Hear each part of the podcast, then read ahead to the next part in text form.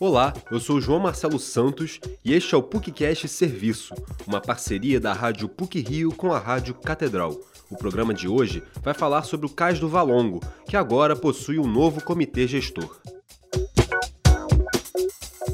O Cais do Valongo, no centro do Rio de Janeiro, tem novamente um comitê gestor. O órgão, que foi extinto em 2019, foi retomado no dia 9 de março com a visita de uma comitiva federal ao cais. Entre os participantes estavam as ministras da Igualdade Racial, Aniele Franco, e da Cultura, Margarete Menezes, além da primeira-dama Janja Lula da Silva. Antes de ser extinto, o último comitê gestor era formado por representantes de órgãos responsáveis por planejar, gerir e preservar o cais.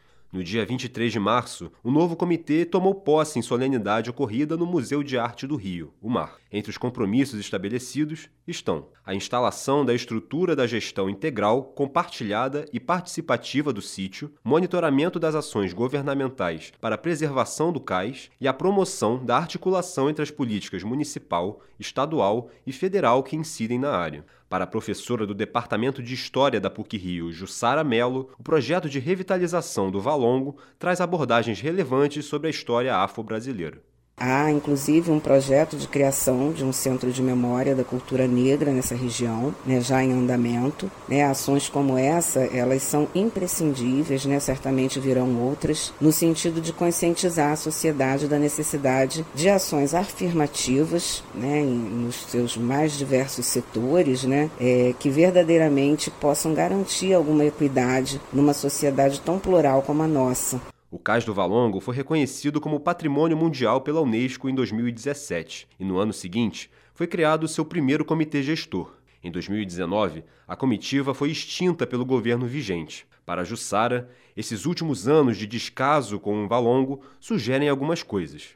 É, esses acontecimentos eles revelam claramente né, as relações de poder, as disputas políticas que atravessam né, a disputa pela hegemonia da, da memória nacional. Para alguns setores da sociedade, é, na verdade, não interessa que a memória do passado escravocrata do Brasil seja fortalecida. Isso é por considerarem que de alguma forma poderão ser prejudicados com a perda de seus privilégios. Por isso me parece ser tão importante a nomeação desse novo comitê gestor. O cais foi revelado em 2011 nas obras do Porto Maravilha. Até então, a estrutura estava soterrada. Sua construção foi concluída em 1811 pela Intendência Geral de Polícia da Corte do Rio de Janeiro. O objetivo era retirar da Rua da Direita, atual Rua 1 de Março, o desembarque e comércio de africanos escravizados. O local reúne várias memórias de gerações passadas que participaram da formação sociocultural brasileira. O professor de História Pedro Mendes fala sobre esse aspecto. O desenterramento do cais começou em 2010, 2011. Isso mostra o quanto foi bem sucedida a tentativa de, soterrando o cais, arrancá-lo da memória da cidade esse trabalho de apagamento do Valongo e das memórias da escravidão e da possibilidade de que nós, afro-brasileiros, contássemos essas histórias com os nossos próprios termos, esse trabalho foi bem sucedido. Ele teve sucesso durante anos, durante mais de um século. O funcionamento do Comitê Gestor é um dos requisitos da Unesco para a manutenção do título de Patrimônio Mundial atribuído ao Valongo. O Arquivo Nacional também vai participar do comitê como um instrumento de promoção da cidadania por meio do direito à memória. O professor Pedro Mendes reforça a importância do cuidado da região pelo poder público.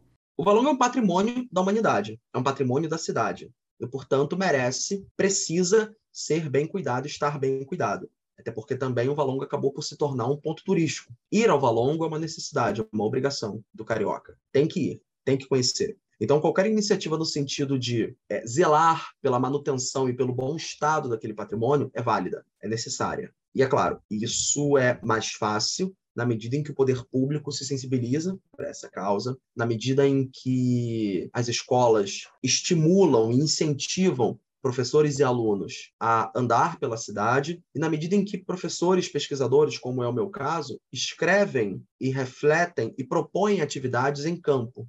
Entre outras instituições participantes do comitê estão o Ministério da Cultura, a Fundação Palmares, o Instituto Brasileiro de Museus, IBRAM, além de organizações locais e da sociedade civil. Esse programa teve produção e edição sonora de João Marcelo Santos, com edição e supervisão do professor Célio Campos. Lembramos que a Rádio PUC faz parte do Comunicar, que é coordenado pela professora Cristina Bravo. Voltamos na próxima sexta-feira. Até lá!